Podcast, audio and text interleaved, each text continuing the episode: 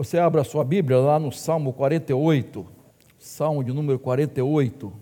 Deixa a sua Bíblia aberta ou acessada aí. Nada de zap agora, tá, jovens? Agora é só Bíblia. Atenção exclusiva para o Senhor. Amém? Beleza. Salmo 48, os três primeiros versos, dizem assim: Grande é o Senhor e muito digno de ser louvado na cidade do nosso Deus, seu santo monte. Alto e belo, alegria de toda a terra, é o Monte Sião, para os lados do norte, a cidade do grande rei. Nos palácios dela, Deus se faz conhecer como alto refúgio. Amém? Eu quero pensar com os irmãos hoje sobre vida radiante. Um pessimista disse que viver é sofrer. Você já deve ter lido isso ou ouvido. É lógico que na vida, irmãos, nós passamos por alegrias e tristezas, né? Altos e baixos. Às vezes temos consternação e temos celebração. Temos vitórias e às vezes temos derrotas. Às vezes há tempos de abundância e há tempos de escassez também. Mas eu, eu acho que você concorda comigo que graças a Deus por isso. Graças a Deus que a gente passa por tudo isso, porque eu creio que Deus vai trabalhando em nossa vida através destas coisas. E nós vemos isso nos homens e mulheres de Deus como Deus agiu, como Deus trabalhou, como Deus usou de maneira poderosa esses que foram como nós, exatamente como nós, mas foram instrumentos nas mãos de Deus e passaram por experiências difíceis. E as experiências difíceis que passaram, eles souberam extrair coisas positivas, bênçãos. E, de alguma forma, estas coisas fizeram com que eles se aproximassem de Deus. E isso acontece conosco também, porque Deus nos capacita a enfrentar as adversidades. Eu acho interessante quando Paulo diz que aprendeu a viver contente em todas as circunstâncias. Ele aprendeu. E nós precisamos aprender, irmãos, a viver contentes em todas as circunstâncias.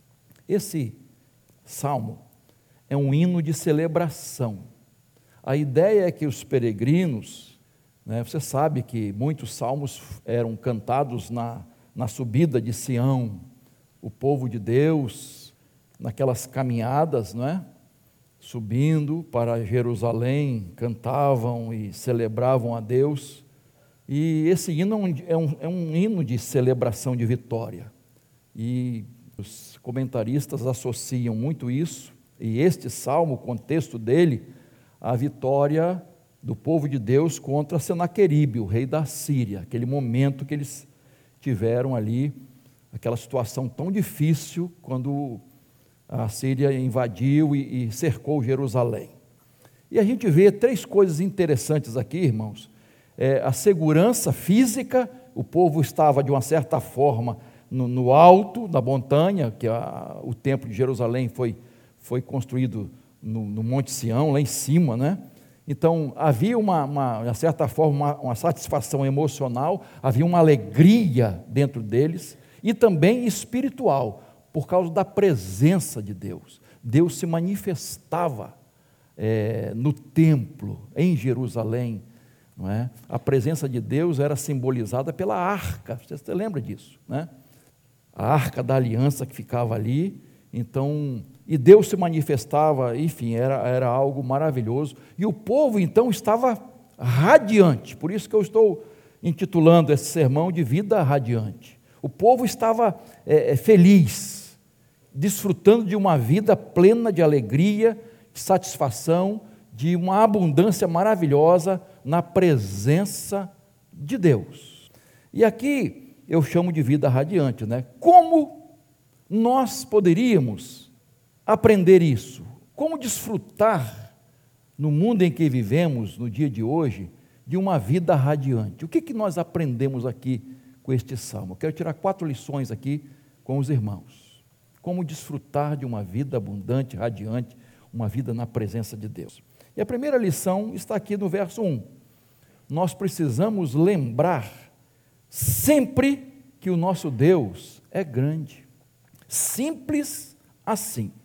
Grande é o Senhor e muito digno de ser louvado na cidade do nosso Deus, seu santo monte.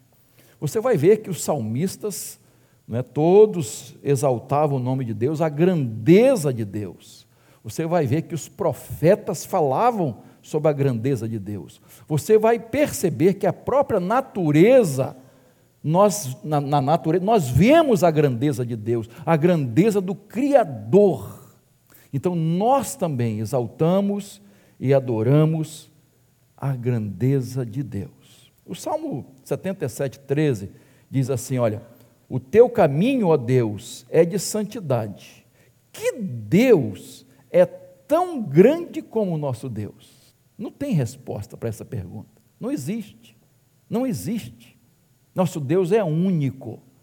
O profeta Isaías, no capítulo 12, verso 6, diz assim: Exultem e gritem de aleluia, ó moradores de Sião porque grande é o Santo de Israel no meio de vocês.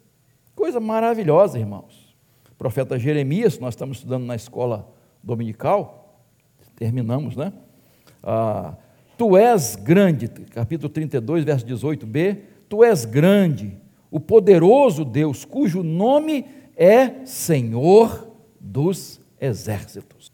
Poder de Deus, a grandeza de Deus foi Deus que criou esse universo, irmão, e sustenta com a sua poderosa mão esse universo. E Isaías, no capítulo 40, que até o pastor é, Geraldo abordou de manhã, né? Ele, é, Isaías fala que, que Deus tem o, as águas na concha de suas mãos, ele mede o universo com seu palmo, para mostrar a grandeza desse Deus, seu Deus, nosso Deus. Irmãos, nós não podemos esquecer isso, que o nosso Deus é grande. Astrônomos afirmam que o universo tem 92 bilhões de anos-luz de diâmetro. A gente nem sabe o que é isso. 92 bilhões de anos-luz de diâmetro. Isso significa, irmãos, que se nós voássemos, alguém calculou assim, né? Se nós voássemos à velocidade da luz, que é 300 mil quilômetros por segundo, demoraríamos mais de 92 bilhões de anos para ir de uma extremidade à outra do universo. E a gente, a cabeça nem, nem funciona com isso.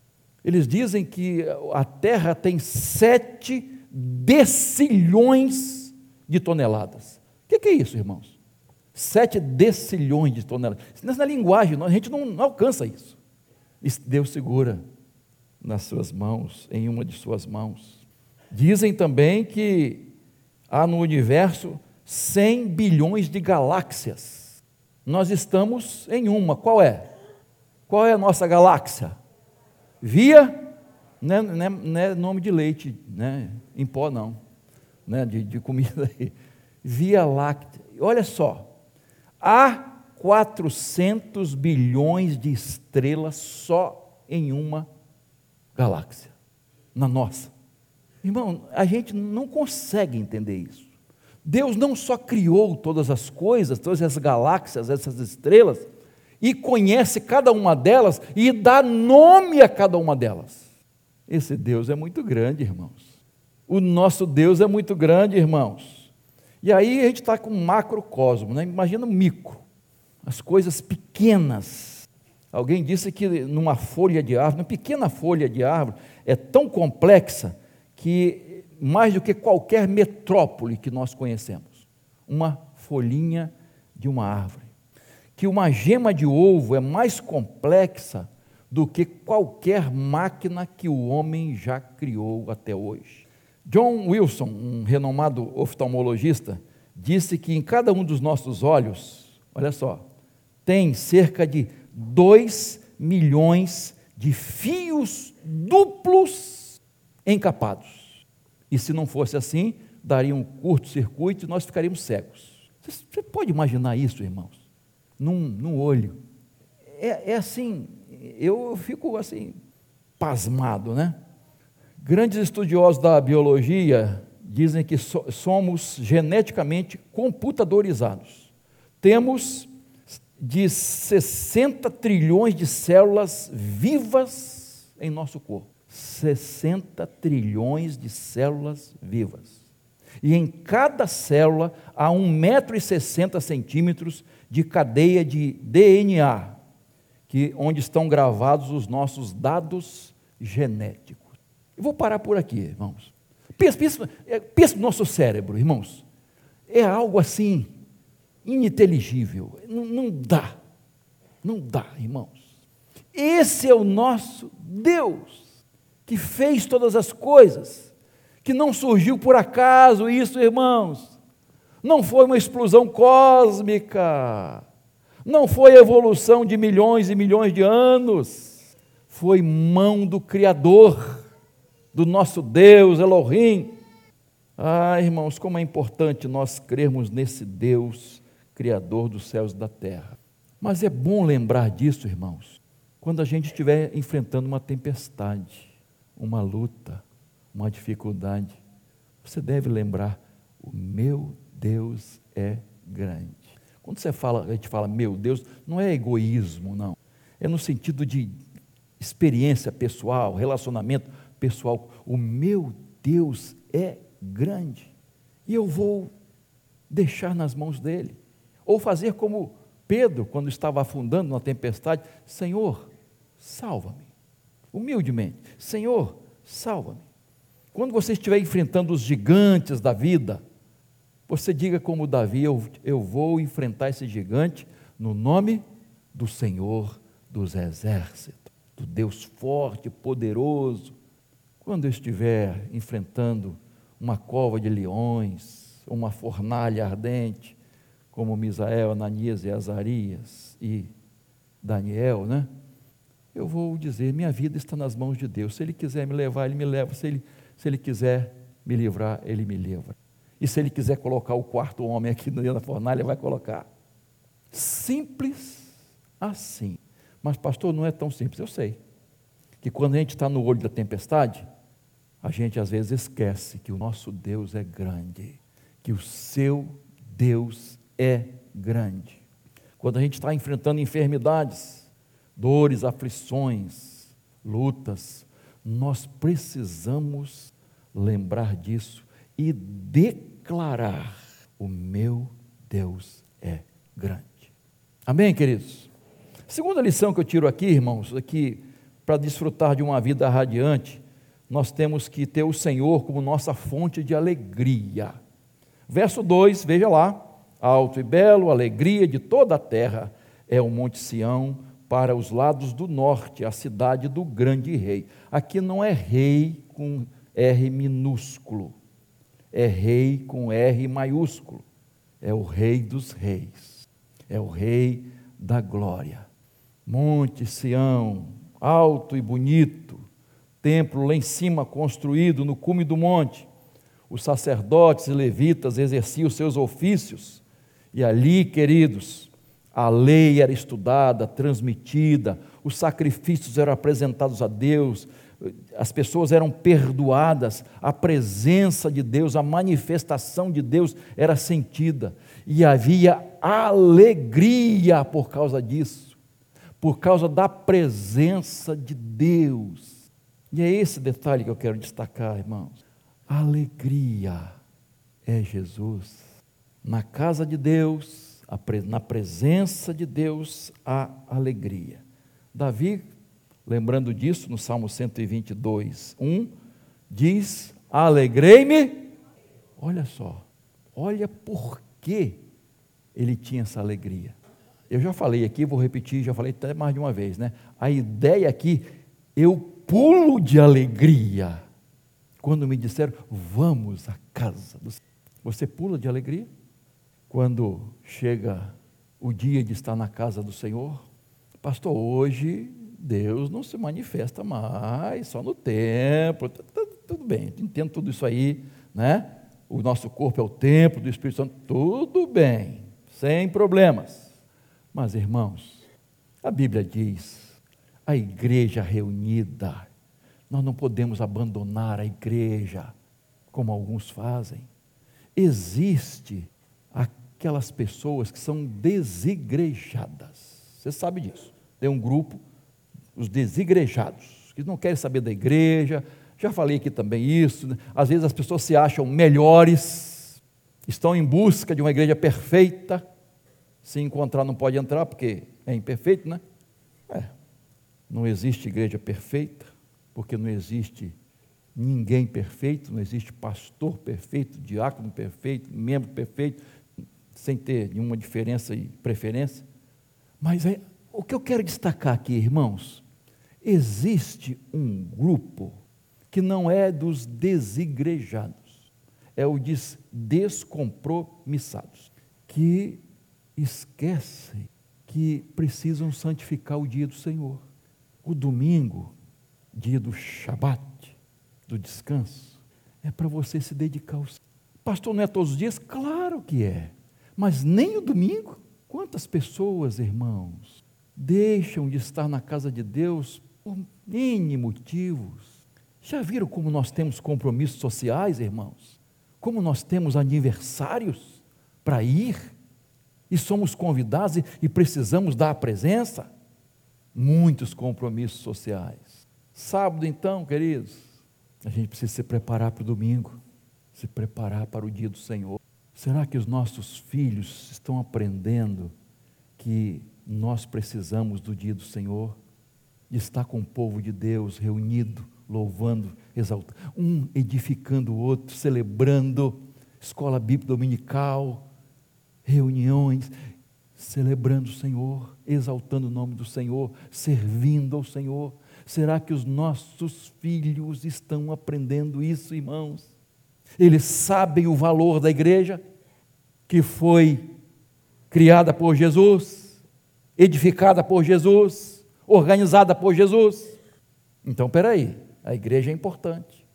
Mas, pastor, a igreja não somos nós? Sim, mas a reunião da igreja, a celebração, o culto, nós precisamos valorizar isso, irmão. Nós passamos por uma pandemia aí e fomos impedidos de estar aqui, irmãos. Que angústia, né, irmãos? Para alguns. Eu já falei aqui, irmãos, eu pregava aqui, tinha, sempre tinha um grupo aqui que ficou firme aqui, né? E louvado seja Deus por isso, mas os bancos vazios, irmãos, deu uma angústia, deu uma angústia. Sabe por quê, irmãos? Nós precisamos da igreja. Meu irmão, eu preciso de você e você precisa de mim. E tem até um corinho, né? Um, um cântico. Eu preciso de você, você precisa. Nós precisamos. Muito bem. Isso aí. Mas será que todo mundo está enxergando isso, irmãos? Que nós precisamos uns dos outros, precisamos estar unidos, que a bênção de Deus está sobre a igreja reunida também. A igreja unida, a igreja em comunhão. Então é importante, irmãos, nós valorizarmos o culto, a escola dominical, a, a, a reunião, santificar o dia do Senhor. Lembre-se disso. Valorize a reunião do povo de Deus. Mas a, a, outra coisa que eu destaco aqui nessa, nessa ideia aqui, irmãos, é que a nossa alegria, a fonte maior de alegria é o Senhor. É isso que o texto está ensinando. A base a razão maior da nossa alegria é o Senhor. Não são os bens materiais, irmãos. Não são as conquistas terrenas ou qualquer outro tipo de prazer, nem as bênçãos de Deus trazem alegria, claro, mas o maior motivo da nossa alegria deve ser o Senhor, Jesus na nossa vida. É por isso que a gente canta e sabe de, do finalzinho de Abacuque, né? Ainda que Quantos hinos já foram feitos? Ainda que tudo esteja dando errado, que as coisas não estejam acontecendo como eu gostaria, que eu esteja passando por um aperto tremendo, ainda assim, Todavia, eu me alegrarei no Senhor e no Deus da minha salvação. A maior fonte de alegria do seu coração deve ser o Senhor. O Eu sei que muitas coisas na vida trazem alegria para o nosso coração, mas nada se compara à alegria da salvação. Quando os discípulos voltaram radiantes, né, de alegria por os demônios se nos sujeitam, o que Jesus disse? Alegrai-vos antes por, pelo vosso nome estar escrito no céu, no livro da vida. Não tem maior alegria do que a salvação em Cristo Jesus. E Neemias diz: a alegria do Senhor é a nossa força. A alegria do Senhor. Oscar Niemeyer, esse grande arquiteto que é, é, desenhou Brasília lá, né? Desenhou não, como é que fala? Projetou Brasília.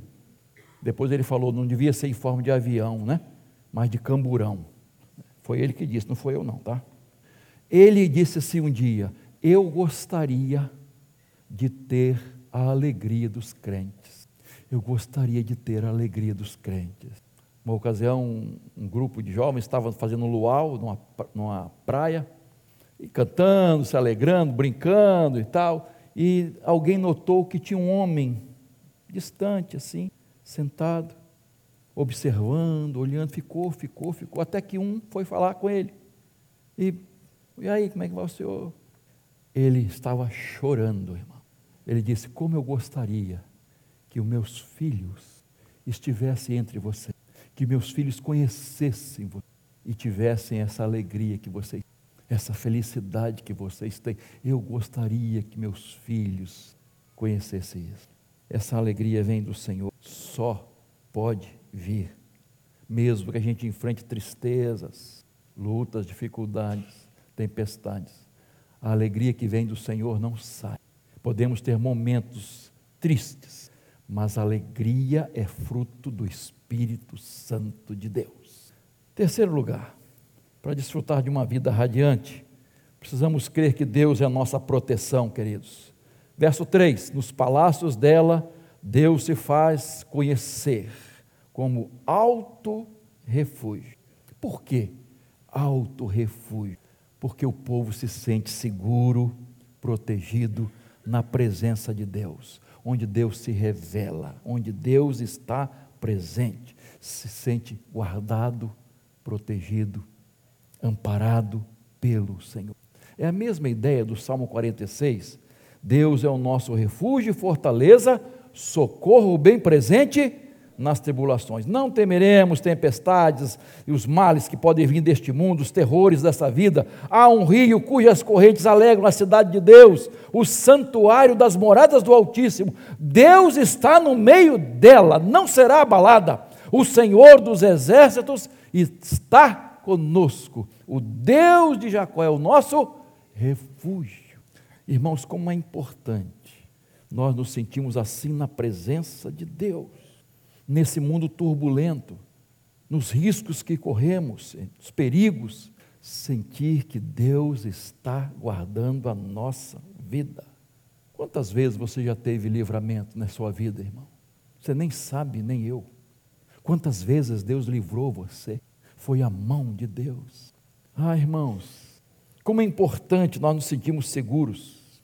E o Salmo 48 que estamos tratando, a partir do verso 4 até o verso 13, é, vão narrar como Deus livrou o povo de Israel, o povo de Deus, dos inimigos que cercaram Jerusalém, como Deus libertou esse povo. E isso está relatado em 2 Crônicas, capítulo 32.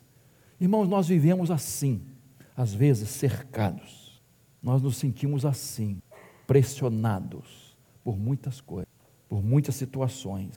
E às vezes a gente não consegue sentir essa alegria. O mundo, ele faz pressão contra nós, o inimigo também. Ele tenta, ele tenta azedar a nossa vida, irmãos. Ele tenta acabar com a nossa alegria, com a nossa satisfação. Ele tenta fazer isso todos os dias. Por isso que é importante crer que Deus está protegendo e guardando nossa vida Deus está guardando sua vida. Ele nem pisca. Ele é o guarda de Israel. É o seu guarda, é o seu vigilante, é o seu atalaia. Ele está guardando você, protegendo você, livrando você. Eu ouvi a história de um, da conversão de um ex-bruxo. Ele contou que ele sempre fazia trabalhos do cemitério. Ele dizia: vocês nem imaginam a imundície que era o trabalho no cemitério, de pegar corpos, corpos, e violar as sepulturas e pegar aqueles corpos e fazer trabalho com aqueles corpos em putrefação, podres. Ele falou: é muita sujeira. Ele disse que um dia estava fazendo um trabalho desse, e um corpo que tinha 14 dias, mais ou menos. Coisa, você pode imaginar, né? E disse que quando tirou a tampa do caixão e foi pegar no caixão, pegar, fazer o trabalho no corpo, que eu nem sei que tipo de trabalho é, que nem, nem quero saber, né? nem você. Ele disse que o diabo se apresentou do lado dele. Ele que disse. O diabo se apresentou do lado dele e disse: Epa, nesse corpo não. Ele me pertence, é dos meus. Aí, olha o testemunho dele. Ele falou assim: gente, esse Deus, se esse Deus guarda os mortos assim, que dirá os vivos? Então é, é desse Deus que eu preciso. É desse Deus que eu preciso na minha vida. E aí se deu a conversão dele. Ele se entregou a Jesus. Irmãos, Deus nos guarda. Né? Você sabe da história de Jó, que ele reclamou que Deus fazia uma sebe, a palavra, é a cerca de proteção. Deus guardava. E o diabo só tocou nas coisas de Jó porque Deus permitiu. Esse Deus. Quando alguma coisa nos acontece, irmãos, porque Deus permitiu e Ele tem um propósito. Um propósito. Porque ninguém pode tocar naqueles que são escolhidos de Deus. Ninguém. É esse Deus que nos guarda, irmãos. E diz o texto: alto refúgio. Graças a Deus por isso. Por último, podemos ter uma vida abundante, fazendo do Senhor a nossa razão de viver. Verso 14, até o final. Andem em volta de Sião, rodeiem-na toda, contem as suas torres, notem bem as suas muralhas, observem os seus palácios, para que possam contar às gerações vindouras que este é Deus, o nosso Deus para todo sempre. Ele será nosso guia até a morte. Interessante como esse salmo se encerra, irmãos. Caminha em volta de Jerusalém, onde os inimigos estavam e Deus livrou de maneira poderosa Jerusalém. Foi uma experiência maravilhosa. Então Deus diz: rodeiem a cidade, observem, as torres, os palácios estão intactos. Aquilo que eles disseram que iam destruir, que iam derrubar, está intacto. Ninguém mexeu. O inimigo não conseguiu destruir Jerusalém foi preservada pelo poder sobrenatural de Deus. E aí, o que, que ele diz? Aquilo deveria ser transmitido esse Deus que guarda, que protege, que é nossa alegria, nossa fonte de alegria, esse Deus maravilhoso que guarda a nossa vida, que nos guia, esse Deus precisa ser transmitido aos nossos filhos, aos nossos netos e bisnetos. Essa experiência sobrenatural com Deus precisa ser transmitida aos nossos filhos, às próximas gerações. E vocês sabem muito bem como o inimigo está atacando as crianças. Filme da Barbie. Não leve seus filhos para assistir essa desgraça, essa mensagem de apoio ao homossexualismo, ao lesbianismo. As crianças estão sendo bombardeadas. Cuidado, cuide dos seus filhos, supervisione o que eles estão assistindo, porque celular. Com que idade a criança recebe celular, irmãos? Ah, não precisa falar não. E está ali, ó.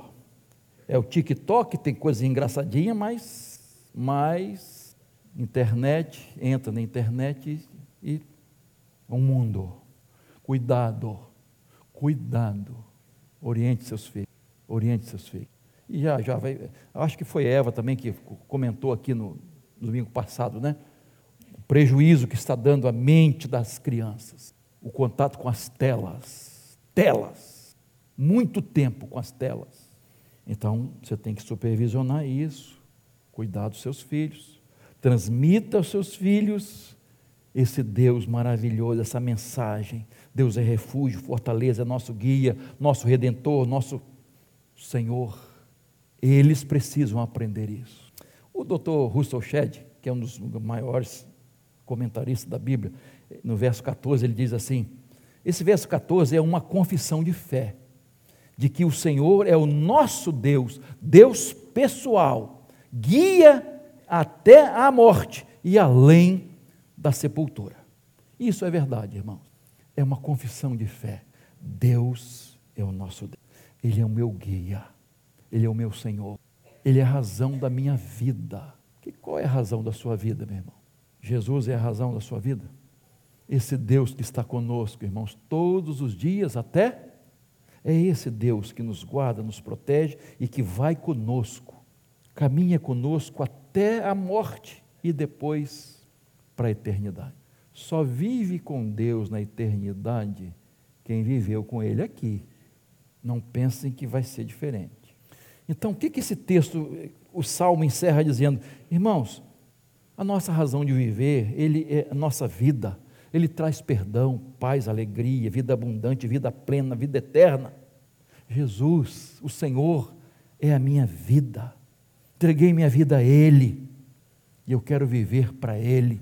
Jesus morreu por mim, eu quero viver para Ele, porque Ele perdoou na, lá na cruz todos os meus pecados e vai me levar para sempre, para viver com Ele por toda a eternidade, porque Ele é a razão da minha existência a razão da minha. Quando nós fazemos isso, irmãos, segundo este salmo, três coisas, quatro coisas, nós vamos desfrutar de uma vida radiante, abundante, feliz. O nosso Deus é grande, nada se compara a Ele. É a fonte da nossa alegria, a base fundamental da nossa alegria de viver. Ele nos protege e Ele nos conduz para todo sempre ah, você já fez essa decisão de servir a Jesus? Você já entregou sua vida a Ele? Ah, desde a minha época de seminário, tem né, muito tempo, tinha uma, uma piada, né, não é uma história, é uma piada que se contava, a gente aprendeu logo cedo. Diz, é, é, a história diz o seguinte: que o Papa estava doente e precisava de um transplante de coração. Aí Pô, gente, quem vai doar um, o coração para o Papa? Todo mundo, né? Poxa, quem vai ser o felizardo para doar o coração para o Papa? Ele vai ter que fazer essa cirurgia, breve agora. E aí, na Praça de São Pedro, né? Eu nunca fui lá, mas você já viu também, né? Se você não foi, como eu, é, fica empinhado de gente. Tem época que só vê as cabecinhas das pessoas. E aí um, um monsenhor lá, ou alguém lá que dirigia a cerimônia lá, né, que o Papa ia aparecer antes da cirurgia pela última vez, tá, ele fez o seguinte, gente, quem gostaria de doar seu coração para o Papa? Levante a mão. Eu, eu, eu, eu. Todo mundo. Gente, ele só precisa de um. Então vamos fazer o seguinte: eu estou com uma peninha aqui, eu vou soltar essa peninha, em cima de quem cair, vai ser, né? O felizardo. Você já sabe o final da história, né? E aí, a peninha foi, foi, foi, foi, foi. Aí quando chegava assim, a peninha subia, ia para a cabeça do outro. E a peninha ia, ia, enfim. Não caiu na cabeça de ninguém. Às vezes é uma piada, né, queridos? Mas às vezes a gente vê isso na prática acontecendo. As pessoas precisam entregar o coração a Jesus, a vida a Jesus, estão adiando, arrumando desculpas, até falam, até sente alguma coisa, mas não estão dispostas a entregar o coração a Jesus. Uma menina de cinco anos entregou a vida a Jesus no culto e quando chegou em casa, ela perguntou à mãe: Mamãe, nós só temos um coração? Aí a mãe disse: Só, minha filha, é um só. Por quê? Ah, se eu tivesse mais, eu daria todos eles a Jesus. Olha a simplicidade de uma criança. Você já entregou seu coração de verdade? Filho meu, dá-me o teu coração e os teus olhos observam. Curva a sua cabeça, por favor. Não sei o que Deus está falando no seu coração hoje. Qual decisão você precisa tomar de entregar talvez um problema nas mãos de Deus? Talvez esteja faltando essa alegria. Tem alguma coisa impedindo você de desfrutar dessa vida radiante, dessa alegria. Você talvez nem tenha tido experiência com esse Deus que é grande, poderoso. Você já ouviu falar, mas ainda não experimentou, porque isso só é possível pela fé. Quando você se lança, se joga de corpo e alma nas mãos de Jesus. Você entrega a vida, você entrega a sua família, você entrega seu cônjuge, você entrega seus filhos, você entrega o problema, a luta, a causa nas mãos de Jesus e descansa nele. Talvez falta isso na sua vida. Há um vazio no coração que você se diverte, você busca aqui, mas não preenche. Você não consegue desfrutar dessa vida abundante que tanta gente fala. Tem algo impedindo, tem algo no caminho que você precisa lançar hoje nas mãos de Deus. Talvez você até tenha feito uma decisão um dia, mas se afastou, ou talvez nunca tenha feito uma decisão séria de abrir o coração mesmo, dizer: Jesus, entra, Jesus, toma minha vida, Jesus, eu te dou meu coração, transforma minha vida, me dá alegria de verdade, felicidade de verdade, paz, perdoa os meus pecados, são tantos, mas Jesus morreu por eles todos. Você quer fazer uma decisão nessa noite? De verdade? Quero orar por você, seja qual for a situação que Deus está falando ao seu coração nesta noite. Você gostaria, pastor, ora por mim, eu preciso de Jesus. Aí, enquanto a igreja está orando, levante sua mão onde você está. Quero orar por você. Onde você está? Há alguém que quer entregar sua vida a Jesus? Entregar uma situação dessa que acabamos de dizer? Pastor, ora por mim, eu preciso desfrutar dessa vida. Tem algo atrapalhando, tem alguma coisa impedindo. Você gostaria? A igreja está orando por você. Levante sua mão. Aí só isso, levante a sua mão onde você está. E eu quero orar por você, em nome de Jesus. Deus te abençoe, querida. Amém. Pode abaixar sua mão. Deus te abençoe lá atrás também. Pode abaixar sua mão. Amém. Há mais alguém? A igreja continua em oração. Deus está falando ao seu coração. Levante sua mão agora, em nome de Jesus. Quero orar por você. Há mais alguém lá em cima, na galeria? Aqui embaixo. Deus te abençoe, querido. Amém. Louvado seja o nome do Senhor. Há mais alguém?